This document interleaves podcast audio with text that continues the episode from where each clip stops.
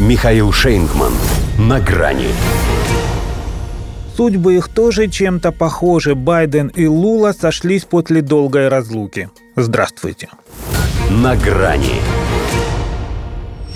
Впервые после мятежа болсонаристов прошлый и настоящий президенты Бразилии могли бы сегодня встретиться в одной стране.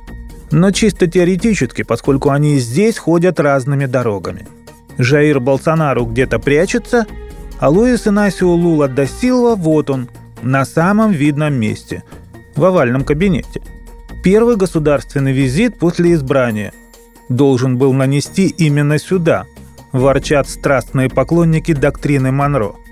Понятно, что Аргентина, куда он уже успел съездить, ближе и роднее, но США здесь главное, поэтому нечего шушукаться по углам заднего двора, необходимо сразу на поклон хозяину Белого дома. Хотя, чтобы так рассуждать, нужно совсем не знать, что это за человек. И понятия не иметь, что собой представляет Бразилия. Не без шероховатостей, но уверенная, самостоятельная, знающая себе цену.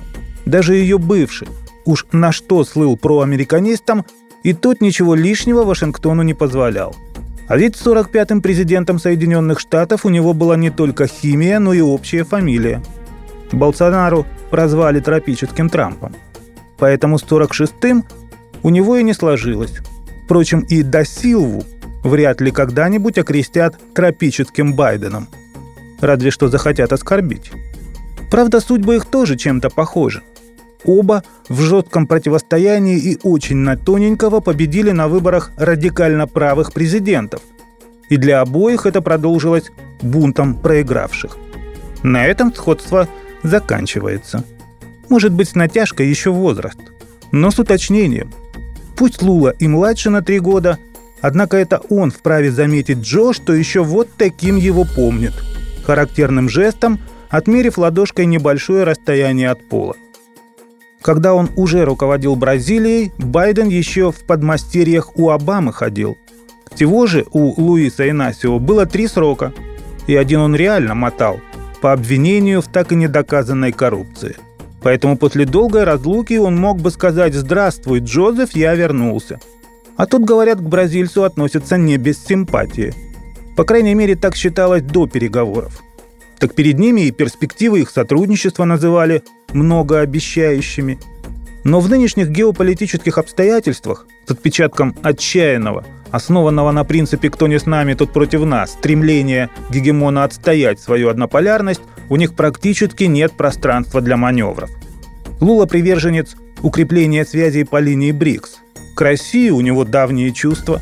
По Украине убежденный нейтралитет, а если участие, то лишь в качестве посредника.